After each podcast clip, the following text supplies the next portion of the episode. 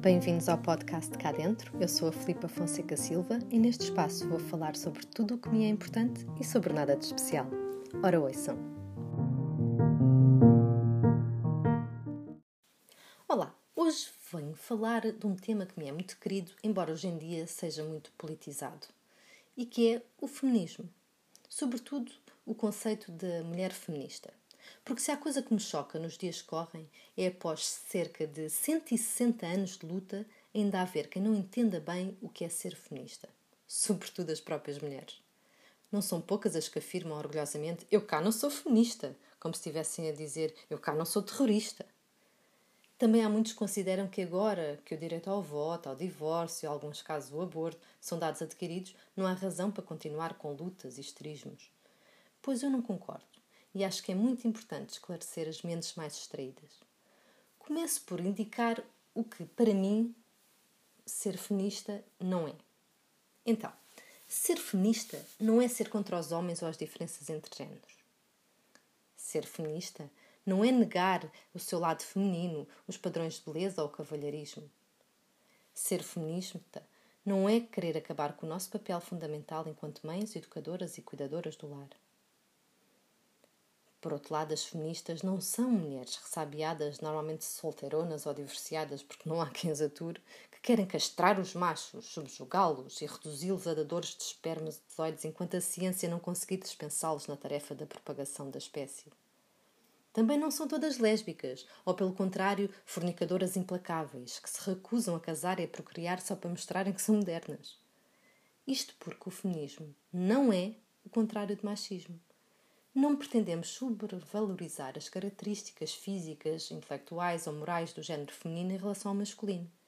Não nos consideramos superiores ou mais capazes, nem queremos impor à sociedade um padrão matriarcal. Queremos simplesmente igualdade. Então, acho que é importante agora enumerar o que, para mim, é uma feminista. Ser feminista é respeitar as características de cada género, qualquer género, sem padrões opressores patriarcais. Ser feminista é lutar pela igualdade. Porque, embora a primeira geração de feministas tenha cons conseguido o direito ao voto e à propriedade, e a segunda geração tenha conseguido o direito ao divórcio, à independência no casamento e ao aborto, cabe-nos a nós, a terceira geração, a geração do século XXI, lutar pela igualdade salarial, a igualdade no acesso a cargos políticos e administrativos relevantes, pela igualdade no tratamento dentro das empresas.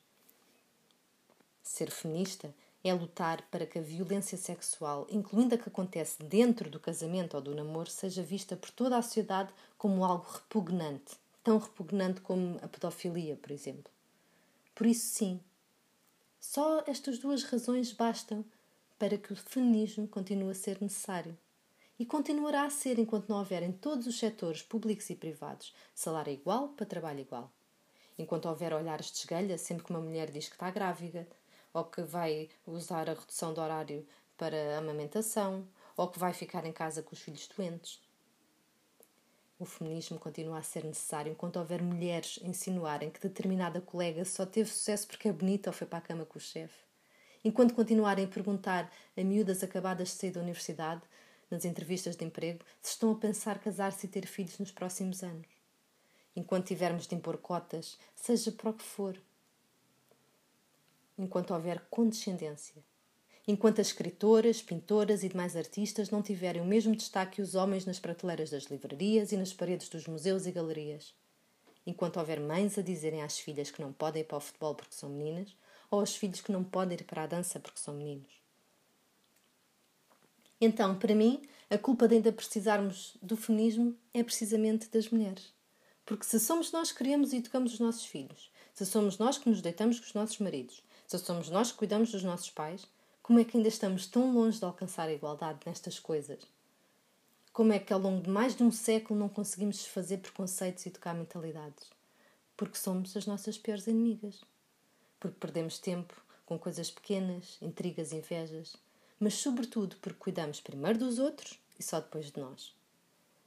Se ao menos gastássemos metade da energia que gastamos em fofocas a falar das coisas que é preciso mudar, se ao menos lutássemos pelos nossos direitos com a mesma ferocidade com que lutamos pelos nossos filhos, Se ao menos pedíssemos justificações aos nossos empregadores com a mesma determinação que pedíamos, por exemplo, justificações à gaja que se meteu com o nosso namorado, já não estávamos a ter, mais uma vez, esta conversa.